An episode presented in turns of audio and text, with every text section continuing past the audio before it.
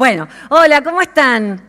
Ay, qué buenísimo, qué buenísimo estar acá de vuelta. Es algo muy emocionante y cada vez somos más los locos que nos estamos metiendo en esto de, cambiar la educación para mejor. Bueno, yo voy a empezar con una historia, porque como comida no tengo para regalarles y es lo que uno más querría estar haciendo ahora. La segunda cosa buena es que me cuenten un cuento. Eh, ¿Qué harían ustedes si están montados a un caballo? Que si lo ven un poquito de cerca ya no tiene muy buen aspecto. ¿Qué harían si de golpe están montados a un caballo y el caballo se les muere ahí? Entonces, cuéntenle, porque es difícil que podamos hacer interactuado, pero cuéntenle a la persona que tiene al lado qué harían si están arriba de un caballo yendo hacia algún lado y el caballo se les muere. Esta es una pregunta socrática, ¿no? ¿Qué cosas pueden hacer?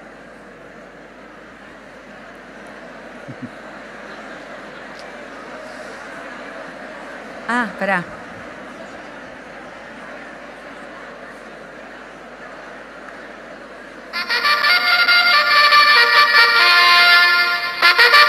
Muy bien. Bueno, yo me supongo, porque no les puedo preguntar, que algunos habrán dicho me bajo del caballo, otros habrán dicho me fijo si por ahí pasa un Uber, otros habrán dicho, y me ha pasado un montón de veces y es tan lindo, yo primero le hago eh, entierro al caballo. Lo que me imagino que no deben haber dicho muchos es sigo intentando reanimar al caballo y le sigo pegando más fuerte a ver si lo resucito. Esto es una alegoría de la educación. Muchos de nosotros estamos montados en caballos que se murieron hace rato. Lo que pasa es que a lo mejor no se nos ocurre qué hacer si nos bajamos de ese caballo. Entonces el clásico más vale malo conocido, qué bueno por conocer, me sigo con el caballito muerto, pero estoy haciendo algo. Entonces la idea de atrás de esta charla es qué cosas puedo hacer para bajarme del caballo en el que hace rato no estoy teniendo demasiadas satisfacciones y a qué otra cosa me subo si me bajo de ese caballo. La idea era empezar a ver cómo podemos cambiar el sistema o cambiar el caballo. Si nosotros hace rato que vemos que no tenemos los resultados académicos, que queremos, o si vemos que los alumnos que nosotros creíamos que les iba a ir muy bien cuando dejaran el cole de golpe desaparecen, el problema no son las personas, el problema es el sistema. Hacemos el acto de 25 de mayo y por algún motivo vienen a quejarse dos o tres papás y enseguida queremos ver a quién le echamos la culpa. No, lo que pasa es que la directora no miró bien la planificación. No, lo que pasa es que el profe se le metió en la cabeza que iba esa música. Y lo que dice Ken Robinson es, cuando hay cosas que no funcionan en tu colegio, empezá a mirar el sistema, porque lo que no funciona es un sistema del siglo XIX intentando continuarlo en el siglo XXI. Caballo muerto hace un montón. Lo más importante de esta foto es que todos puedan ver que Sir Ken Robinson me está abrazando a mí. ¿Okay? Esa es la única realidad de por qué lo puse, no tanto por lo que dijo, sino muy importante. Em, pero cuando hablamos de cambiar un sistema, hablamos de empezar a repensar la currícula también. Esta gente, Gladehorn y Jailal, son especialistas en currículas y lo que hicieron, como verán en el 2000, hace bastante ya, fue repensar cuál debería ser la currícula para este siglo y no para el siglo XIX. Entonces yo lo que fui haciendo es le fui agregando mis palabras a cada una de esas, o sea, cómo veo yo o cómo traduzco yo ese título en mi cabeza. Para mí, abordar profundamente los contenidos, como estaban contando las chicas antes, se llama menos es más. Agarremos la currícula, si quieren encomiéndense primero algún santo y adivinen que la van cortando, le van sacando las cosas que no llegan a dar nunca y que siguen estando en la currícula. Menos es más porque si tenemos menos contenido lo podemos dar en profundidad y hay una chance de que los chicos lo recuerden a través de los agnos. Cuando dice ejes transversales y evitar fragmentación, para mí eso me significa interdisciplinariedad. Que el profe de música se junte con el profe de literatura, que la profe de matemática trabaje con el profe de educación física, que nos dejemos de insistir tanto en la hora de 40 minutos de uno y la hora del otro. Y para mí, esto es lo que más me, llama, es reconocer individualidades en vez de asumir que todos aprendemos de la misma manera, porque ya hay demasiada evidencia científica de que esto es así, y ahí es donde yo creo que tiene que ir la neurociencia en el aula entender que cada uno de nuestros cerebros es diferente, que porque nosotros decidamos que los aprendizajes sean de marzo a diciembre no significa que eso sea lo biológicamente compatible. Y finalmente, como estaban hablando las chicas antes, esto de reflejar valores. Mirá qué interesante cuando una currícula incluye oficialmente la enseñanza de valores, que generalmente es algo que hacemos extraoficialmente. Pero lo que están diciendo estos especialistas es, debido a la crisis familiar y debido a que los papás no están, por distintos motivos, pudiendo hacer lo que era esta primera bajada de enseñanza de valores, alguien lo tiene que hacer. Entonces nosotros nos tenemos que agregar esta otra mochila de meter adentro de la planificación, tengo que enseñar historia y aprovecho para enseñar el valor del respeto, pero meterlo oficialmente en la currícula.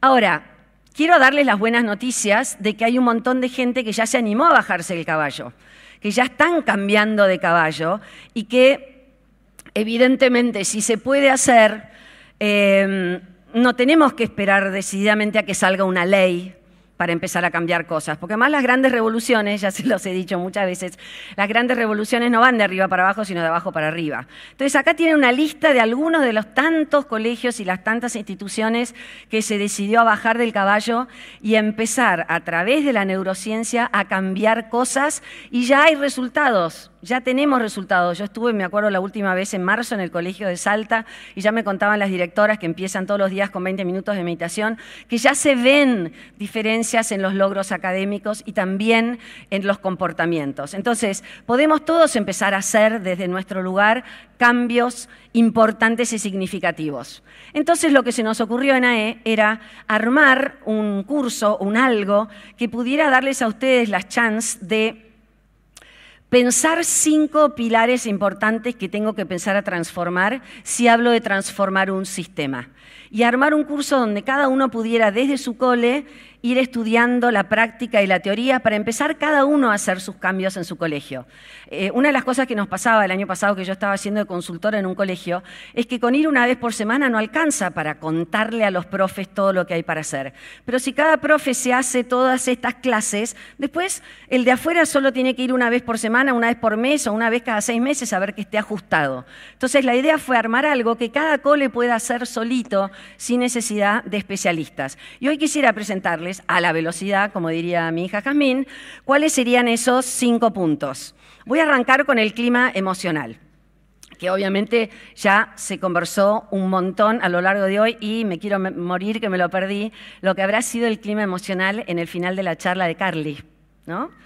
Yo me estoy imaginando que eso tiene que haber sido lo más potente del mundo. Entonces hay que hablar de cómo hacer para lograr climas emocionales donde la gente en el colegio tenga la sensación de que entre medio de estas cuatro paredes yo puedo hacer todo. Ahora, ¿cuál es el problema?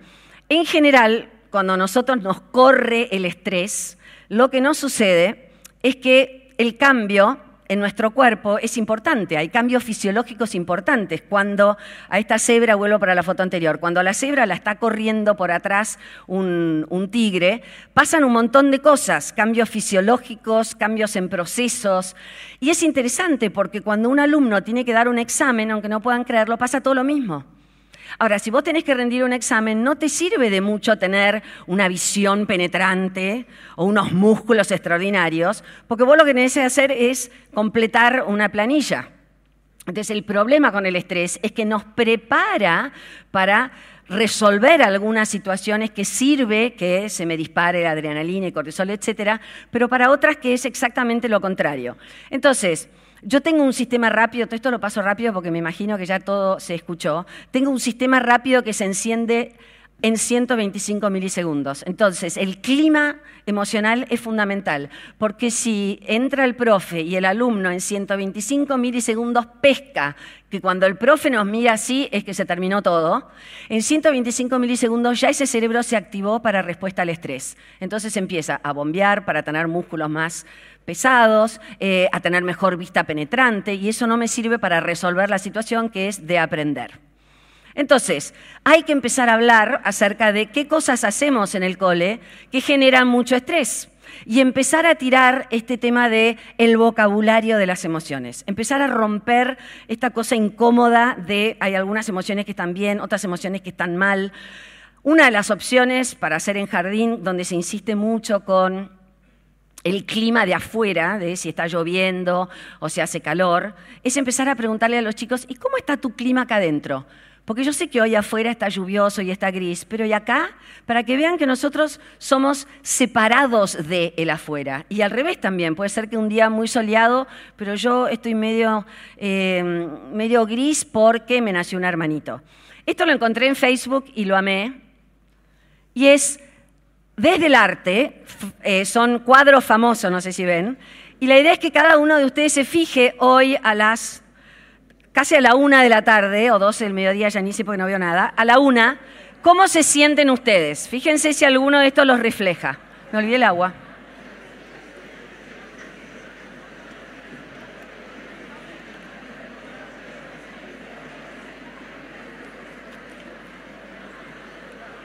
Si están en el número 6, no hay nada que pueda hacer para ayudarlos. ¿Ok? Este de ahí no tiene arreglo pero los otros sí. Bueno, básicamente es de una manera graciosa, pero empecemos a hablar de cómo estamos, porque según cómo estamos, pensamos. Entonces, cuando hablamos de bajarnos de un caballo y de subirnos al otro, lo primero que hay que hacer es crear un clima de ausencia-amenaza, desde el señor que te recibe en la puerta, la señora que está en el comedor, todos. Por eso es donde uno tiene que decir, cuando yo haga capacitación docente, también tiene que venir el señor que está en la puerta, la señora que está en el comedor, porque vamos a cambiar todo el clima de una institución. Es importante entender qué cosas hace el docente que favorecen a un clima emocional positivo y qué cosas hacemos, seguramente inconscientemente, porque somos, todos muy buena gente, pero cómo a veces con nuestras conductas hacemos justo lo que no hay que hacer. Acá la lista es eterna, pero una cosa me encantó. Conductas que aumentan el estrés de los estudiantes, fíjate la última. Si sos docente, nunca, nunca sonrías y listo, ya tenés el estrés acá arriba. Entonces, hay muchas cosas que tenemos que repensar. No estamos hablando de transformar nuestro carácter, pero sí de entender que hay ciertas cosas que decimos o ciertas posturas que adoptamos que son estresantes. Entonces, fíjense la cantidad de conductas que bajan el estrés, como estaban contando las chicas antes, esto de tener reglas claras con consecuencias. O sea, cambiar el clima institucional es sentarnos a ver qué cosas podemos hacer para que aprender sea lo más orgánico posible, lo más natural posible y lo más disfrutable posible. Entonces, esta sería una linda manera de cerrar este pedacito. Soy la señora Pérez, soy graduada en educación inicial y tengo cinturón negro en karate, por si acaso. Pero básicamente a lo que voy es con el tema de la educación emocional, porque ya algunas cosas hicimos menjunje y nos equivocamos. Educación emocional no es, bueno, mi amor, no te preocupes, ya sé que estás triste porque se murió tu tortuga, así que hoy no hagas nada y quédate ahí sentadito. Eso no es el clima emocional. Esto es firme, pero amable. Entonces viene el nene y te dice, hoy no voy a poder trabajar porque se murió mi tortuga. Entonces primero uno empatiza. Esta es la novedad. Esto es distinto del caballo que yo venía montado. Esto es, te escucho, me pongo en tu lugar, hasta le puedes decir, me acuerdo lo que fue el día que a mí se me murió el conejo. Pero después viene la segunda parte que es, yo sé que sos capaz, aunque estés triste, de hacer esta actividad y yo voy a estar acá al lado y te voy a ayudar. Eso es educación emocional y no ir salvándolos de cosas porque hay pobre, pero están tristes. Entonces, amable y firme es ese clima nuevo emocional que tenemos que instituir. ¿Cómo? Y con cosas que ya estamos haciendo hace un montón, pero está bueno entender que cada vez que usamos una agenda, estamos colaborando a bajar el nivel de ansiedad, estamos colaborando a que haya eh, un poquito más de orden y más seguridad. En el caso de los más chiquitos, la agenda no es escrita, pero pueden ser como platitos, donde en cada platito hay un dibujo de cada uno de los momentos de la clase, o pueden ser fotos, pero lo importante es que desde que son chiquitos, nosotros les contemos de qué se va a tratar la clase, que bajemos el nivel de ansiedad que tienen los chicos cuando empieza y no saben qué va a haber. Eh, esto fue otra idea genial de las chicas en jardín, inventarse una especie como de rinconcito de las emociones, donde uno puede tener elementos que sirvan a los chicos que estén atravesando algún estado emocional intenso. Entonces me acuerdo, me contó Cristina, la directora, que uno de los nenes le había nacido un hermanito entonces Cristina lo vio en el pasillo que iba para la salita y decía, me voy para la salita de las emociones porque me nació un hermanito y quiero romper todo. Entonces, por lo menos, entienden que no tiene nada de malo estar enojado, como que no tiene nada de malo estar triste. Son emociones y las emociones son como olas que van y que vienen. No me toque subir a todas, pero cuando me está pasando eso, lo importante es no lastimarme yo con esa emoción y no lastimar a otros. Entonces podés ir, darle con todo el tambor o ponerte los las pantuflas y sacudir el piso. ¿Qué es lo que estamos haciendo? Estamos quemando adrenalina y cortisol. Es una posibilidad. Y es mucho mejor decirles, anda a quemar tu emoción, que decirles, no, no estés triste. Es tan lindo cuando te nace un hermanito. Entonces, los chicos desde chiquitos van viendo que hay algunas cosas que está bien mostrar y otras que no, no te conviene mostrar que estás triste porque la seño se vuelve loca. Entonces, tener un espacio como este ayuda con el clima emocional. Empezar las clases, primaria, secundaria, jardín, hablando de noticias buenas que salen en el diario. Yo sé que es dificilísimo esto, pero arrancar el día, izamos la bandera y hablamos de buenas noticias. O esto lo amé en uno de los colegios también que estaba, y es reconocer los logros en los demás. Cuando termina un bimestre o un, ciclo, Bryson, es un semestre, esto es cuarto grado. ¿Qué aprendiste este cuatrimestre? ¿A quién querés reconocer y felicitar? Etcétera. Y fíjense las perlas que dicen los chicos. Ah, este me quedó el coso pegado. Quiero felicitar a Uma porque cuando a alguien le pasa algo, ella siempre está presente. O acá abajo, yo quiero felicitar a Cata por mejorar su letra este año. Entonces, imaginen un colegio donde no estoy centrado en la nota que me saqué yo, sino que hay tal clima emocional que permite que yo también pueda ayudar a otros, que yo también pueda felicitar el proceso de otros. Y esto significa que entre ellos están mirando lo bueno, porque para yo decir que mejoró la letra significa que estuve viendo lo que estuvo haciendo a lo largo del año. Estos son todos indicios de que va bien el clima emocional. Y hay que planificarlo también. Lo tenemos que poner cuando nos pensamos qué vamos a hacer los primeros 15 días de clase. Sobre qué vamos a arrancar. Y arranquemos hablando de las reglas del aula, pero también empecemos hablando de cerebro. Y empecemos contándole a los chicos que no es lo mismo cuando yo estoy preocupado aprender que cuando yo estoy relajado. Y fíjense que está metido dentro de esa planificación de los primeros 15 días de Vicky, de séptimo grado, el tema de enseñar los valores. Entonces, arranquemos el año poniendo muy en claro cuáles son todas las cosas importantes para trabajar lo emocional. Y como ya hoy hubo eh, eh referencias a los abrazos, solo pongo esta foto porque lo aprendí de la señora Linda Graham. Y es, cuando hablamos de un clima emocional, también hablamos de un clima donde hay contacto. Y esto es interesante porque también podemos ir presos por tocar un alumno. Pero miren qué increíble como tenemos reglas en nuestro sistema que van totalmente en contra de nuestra naturaleza.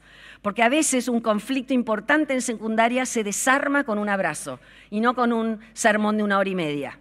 Entonces, esto es tarea para el hogar. Antes de irse a dormir hoy, la tarea es darle un abrazo a alguien de 20 segundos. Les aviso que es un montón 20 segundos y está genial que vean lo largo que es 20 segundos, porque ahí de golpe que hace efecto. Ahora, como dice la doctora, si te seguís abrazando después de los 20 segundos, eso es una relación, eso no es que estás bajando el estrés. Pero la idea es ver cómo a veces cosas tan orgánicas pueden resolver cosas tan complicadas en los colegios. Así que tienen tarea para el hogar. Yo siempre les cuento que hubo una, señora chilena amorosa en un congreso que cuando le, conté esto y les dije tarea para el hogar, hay que abrazar a alguien y los 20 segundos dijo, ¡ay, voy a tener que abrazar a mi marido entonces! Terrible. Espero que no estén en esa situación. Voy con la segunda, con ambientes enriquecidos. Y los ambientes enriquecidos van a trabajar ustedes un poquito. Acá les pongo... Ah, mira, ya arrancó la música. ¿Vamos a bajar un poco? No sé cómo se baja, ¿qué? Ah, ahí sí, ahí lo bajaron. Bueno, acá lo que hay que hacer es charlar con la persona que tengo al lado, atrás, adelante, y ver, estas son todas... Em, todas cosas que sería genial que tuviera, nuestra aula y nuestro colegio cuando hablamos de eh, ambiente enriquecido, pero es muy difícil tener las 10. Entonces conversen y piensen, ¿cuáles son tres súper importantes cuando hablamos de que el ambiente sea como otro maestro? Un ambiente enriquecido. ¿Qué tiene que estar presente sí o sí de esas 10? Y si quieren investigar un poco más, Eric Jensen es el que se dedica a estos temitas. Pero conversen entre ustedes un poquito, ¿cuáles son las tres fundamentales?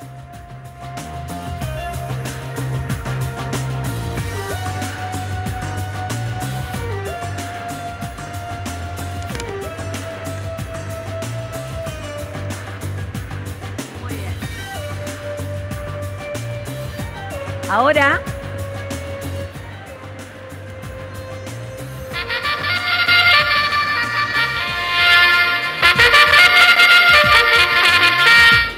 Ahora voy a poner las respuestas y si ustedes las dijeron, le comentan al que tiene al lado, te dije, soy un genio. ¿Ok? Entonces fíjense si son las que ustedes creen. Arriba me quedó mal pintada, pero es la A, la F y la H. Fíjense si lo hicieron.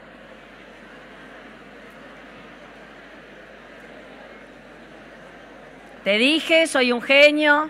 Ay, se me fue. A ver, fundamental cuando hablamos de ambientes enriquecidos, fundamental la oxigenación.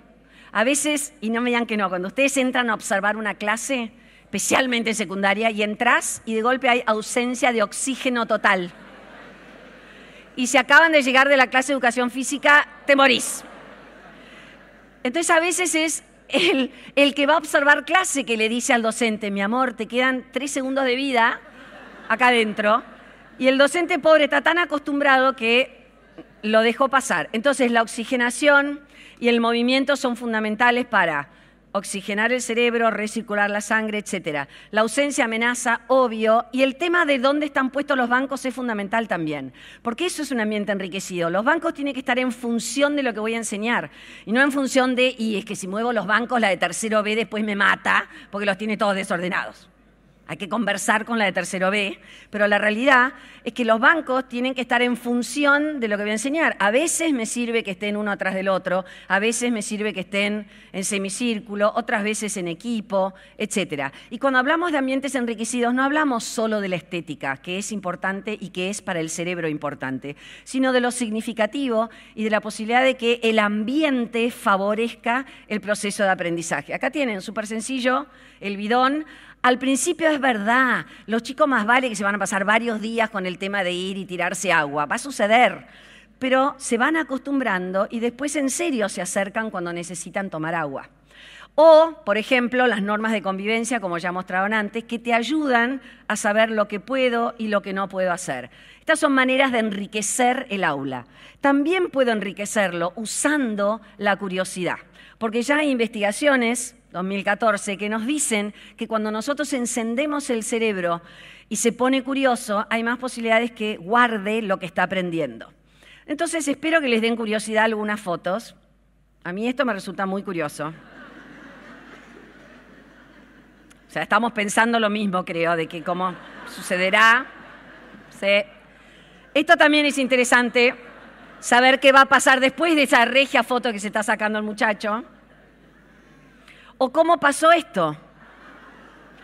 Pero lo que queremos decir es, espero estar despertando la curiosidad en ustedes y que estén tratando de pensar, no entiendo, pero ¿cómo la casa se dio vuelta? ¿O esto es de mentira? ¿O eso será una foto? ¿Habrá un vidrio entre medio? Bueno, lo que estamos haciendo es activar el circuito de curiosidad. Y lo que sabemos es que cada vez que el cerebro se pone curioso por algo, se enciende primero sus redes más rápidas o su cerebro más primitivo y emocional, enseguidita eso hace que se encienda el área del placer del, cerebro, el núcleo accumbens, o sea, estar curioso y no tener miedo de que el profe me está pidiendo que le dé la respuesta en tres segundos o me va a tomar una evaluación, estar curioso genera placer, el núcleo accumbens es el área del cerebro que se enciende, por ejemplo, cuando tenemos sexo, cuando yo como chocolates o cuando las señoras nos vamos al shopping. ¿Sí? Vieron que a veces tenemos un fracaso amoroso y lo resolvemos comprándonos un par de zapatos, porque la sensación es casi la misma. Pero básicamente, casi, casi, ¿eh? no la misma, digo.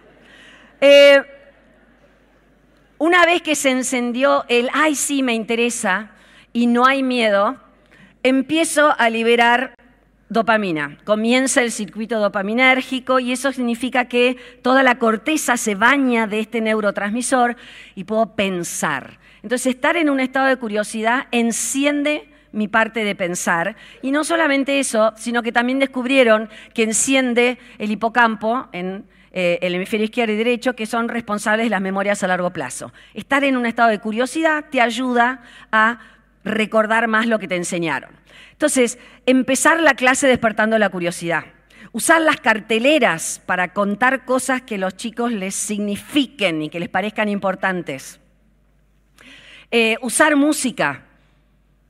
Ah, este es un recreo cerebral. También hay para ustedes. Si no tenía tiempo, porque era tan cortito que dije, bueno, el recreo cerebral es esto. Espero que lo hayan aprovechado. Va de vuelta. Y va de vuelta. Bien, pasamos a clases cerebro-compatibles. Contale a la persona que tenés al lado, si te acordás, cuáles son las dos primeras que dije hoy, de esos pilares. ¿Cuáles son las dos cosas que tengo que empezar a cambiar en el cole si quiero hacer una transformación y bajarme del caballo? A ver si se acuerdan las dos primeras.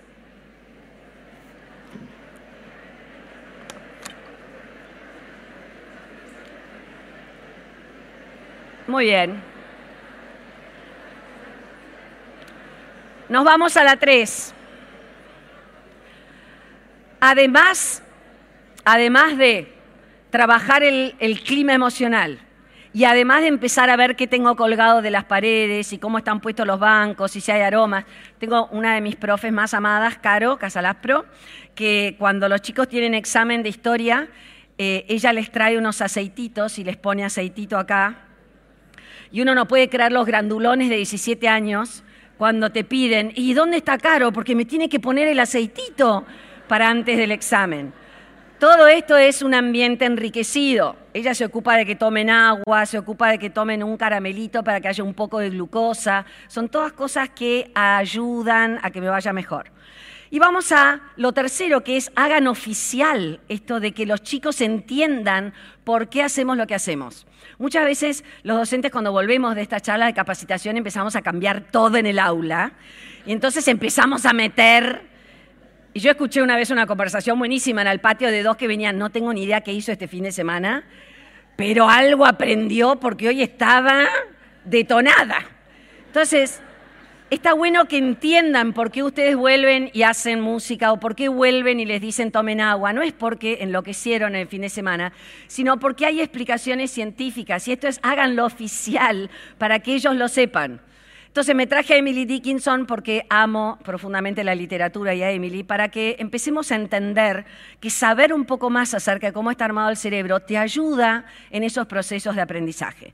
Entonces, no tengo nada de tiempo, pero una de las cosas que haría con mis alumnos, ah, les gustó, perdón, sáquenme la fotito. Una de las cosas que haría con mis alumnos es, ¿cuántos ya saben del cerebro? Conversemos acerca de lo que ya saben, porque esto que tienen entre medio de las orejas es lo que va a hacer que les vaya bien o mal en el cole y bien o mal en la vida. Entonces, acá les traje algunos números, algunos números del cerebro. Tenemos como 20 segundos para entre ustedes discutan a ver si saben la respuesta a alguna de estas. ¿Cuánto tiempo tarda en madurar un cerebro, en estar listo, los lóbulos prefrontales que son lo último. ¿Cuántas neuronas tenemos cuando nacemos? ¿Ustedes saben cuántos watts consume un cerebro cada vez que tiene que contestar una de las respuestas de pensar? ¿Y en cuánto nos parecemos a los monos? Tienen dos segundos, tres para pensar un poquito las respuestas y se las doy. A ver cuántos saben.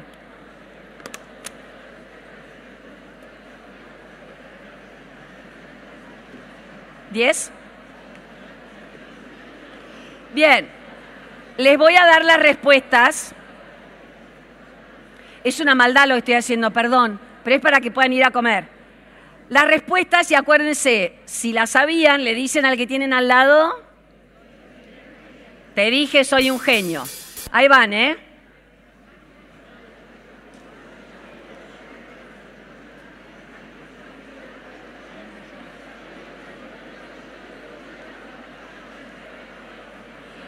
No sé qué número los sorprende más.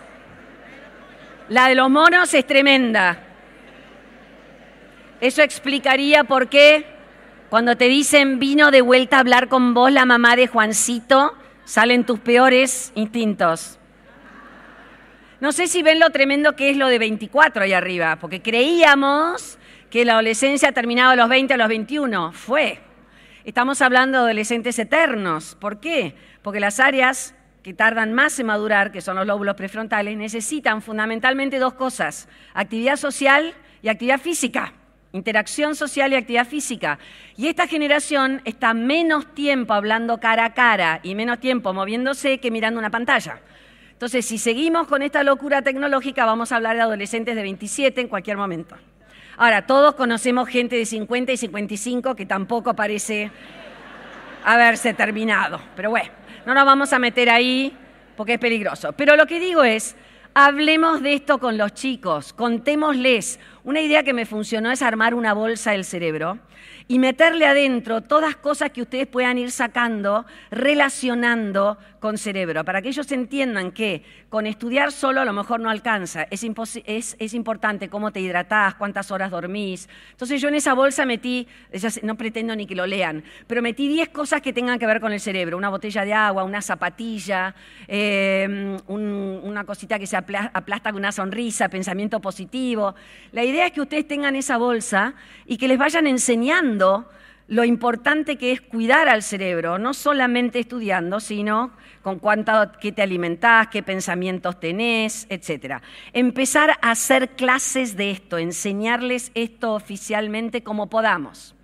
Acá tienen algunas de las tantas. En neurociencias que aprendimos hoy, esto es ambiente enriquecido, entonces los chicos colaboran y pegan, hoy aprendí esto, hoy aprendí lo otro. El alcohol afecta la sinapsis, me encantó. No tanto hablar del tema de las adicciones desde el lado de la moral, sino hablar de las adicciones desde lo biológico.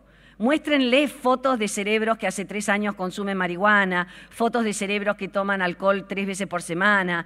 Fíjense las caras que ponen ellos cuando de golpe descubren, ah, entonces, si tuviera tiempo haría esto, pero por lo menos quiero contarles de qué se trata y está buena la idea. Una manera de repasar es una vez que uno enseñó algo, por ejemplo, yo ahora estuve charlando algunas cosas de cerebro, yo les pediría que en grupo, en grupo tengan que escribir dos verdades, dos cosas que yo dije y un bolazo. Un bolazo es algo que no dije. Entonces, una buena manera de repasar es, cada grupo escribe dos verdades y un bolazo, y después intercambian esa actividad con otro grupo, y el otro grupo tiene que ver si descubre cuáles eran las dos verdades y si descubren cuál es el bolazo. Esto es una manera de repasar, que está genial, antes de que termine la clase. Si yo tuviera tiempo ahora les pediría eso, que se acuerden, a ver, ¿qué cosas dije yo que son verdades? Y un bolazo sería decir, por ejemplo, em, el cerebro aprende bajo estrés. ¿ok? Pero cuanto menos bolazo parece, mejor, porque los podemos engañar. Es una actividad para hacer en grupo y que sirve para repasar. Así llego a la 4. A la 4 que es I. Uno de los errores de la escuela es pensar que porque yo enseño, el otro aprende. La realidad es que tengo que ayudarlos a desarrollar habilidades de memoria, por ejemplo, ayudarlos a entrenar la atención, porque tienen la atención disparada en un montón de otros lugares. Entonces, uno de los pilares debería ser oficialmente ayudarlos a aprender. Por ejemplo, les tiro esta y entre ustedes fíjense, hablamos de atención. ¿Cuántas personas famosas conocen ahí?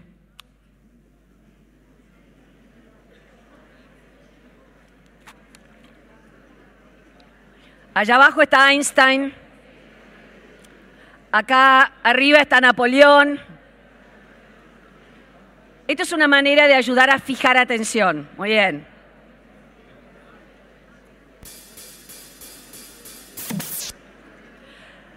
Traer una foto ayuda a la atención. Empezar con imágenes ayuda a generar atención. Cuando yo iba al cole, hace 150 mil años, el momento más emocionante de la semana era cuando colgaban el mapa en el pizarrón. Porque era la única referencia visual que había. Hoy por hoy, dar una clase sin ningún sustento visual es una locura. Entonces, sabemos que los chicos van a recordar más todo lo que puedan ver y no solamente escuchar. ¿Cuál es el color que el cerebro ve primero? Cada uno tiene sus opiniones, el amarillo.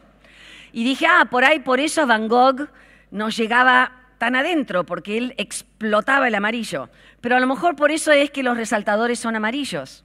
No sé, pero a lo mejor si un nene está estudiando para un dictado, le viene bien subrayar con amarillo las palabras que me son más difíciles usar el color y usar las imágenes es una manera de ayudarlos a los chicos a aprender y a memorizar. Ahora, también es importante entender que para que haya atención se tiene que generar un contexto donde, y esto es tremendo para muchos de nosotros, donde el aula por algo tiene que estar ordenada y limpia, no porque el profe es, tiene un TOC, sino porque en un orden y en una limpieza es más fácil para el cerebro poder aprender. Entonces, en un contexto donde hay, un lugar ordenado, está limpio, los elementos son conocidos, pero al mismo tiempo cada tanto el profe me sorprende con algo, es mucho más probable que yo pueda seguir manteniendo la atención.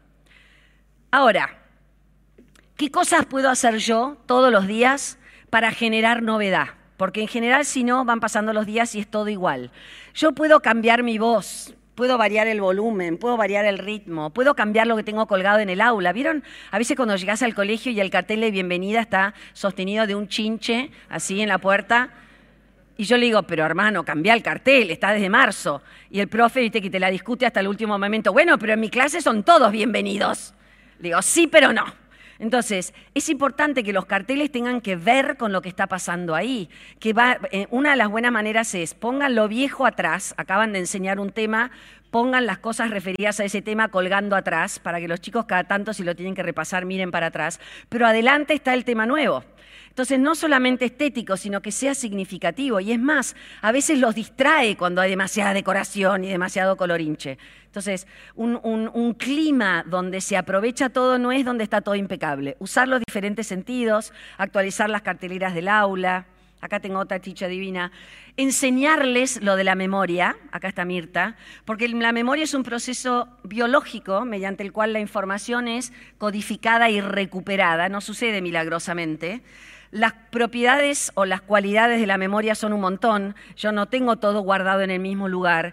De un lado viene el sonido, del otro lado viene la gente, del otro lado viene cómo me siento. Entonces, reconstruir esa emoción, reconstruir ese recuerdo es difícil. Entonces, resumiendo, acá tengo un colador. ¿Qué cosas quedan en el colador? De todo lo que nosotros enseñamos todos los santos días. ¿Qué cosas quedan y qué cosas se van? Entonces, arriba, Obviamente todo lo que tenga que ver con la supervivencia queda. Por eso los chicos nos preguntan todo el tiempo esto para qué me sirve. Si nosotros podemos vender lo que estamos enseñando para que ellos de verdad digan, uh, sí, esto es fundamental, eso queda. Pero si ellos sienten, esto no me sirve para nada, eso no queda. Todo lo que tenga que ver con trabajar juntos, todo lo que tenga que ver con cerebro social, con hipótesis que discutimos, que volvemos a corregir, todo lo que tenga que ver también con nuestras emociones. Acá están los más grandes preparando un proyecto con los más chicos. Los más chicos no se olvidan nunca más del día que hicieron un proyecto con los grandes.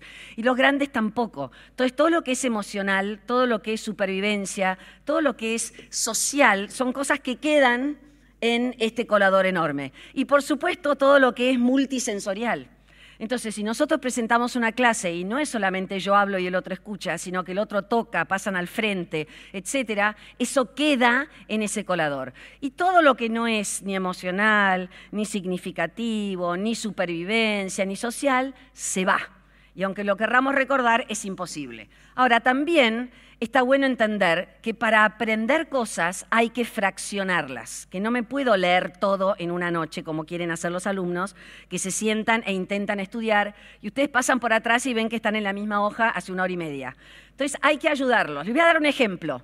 Les voy a poner unas letras acá y después se las voy a sacar y quiero ver cuántas letras se acuerdan después de que las saco. ¿sí? Y vamos a ver la diferencia cuando las fracciono. Ahí van las letras y después las voy a sacar Ahora les voy a pedir que se acuerden de ver cuántas se acuerdan de esas que puse ahí. Son para 1, 2, 3, 4, 5, 6, 7, 8, 9, 10, 11. Son como 14. Ahora, si te las agrupo así, ¿no te las acordás más?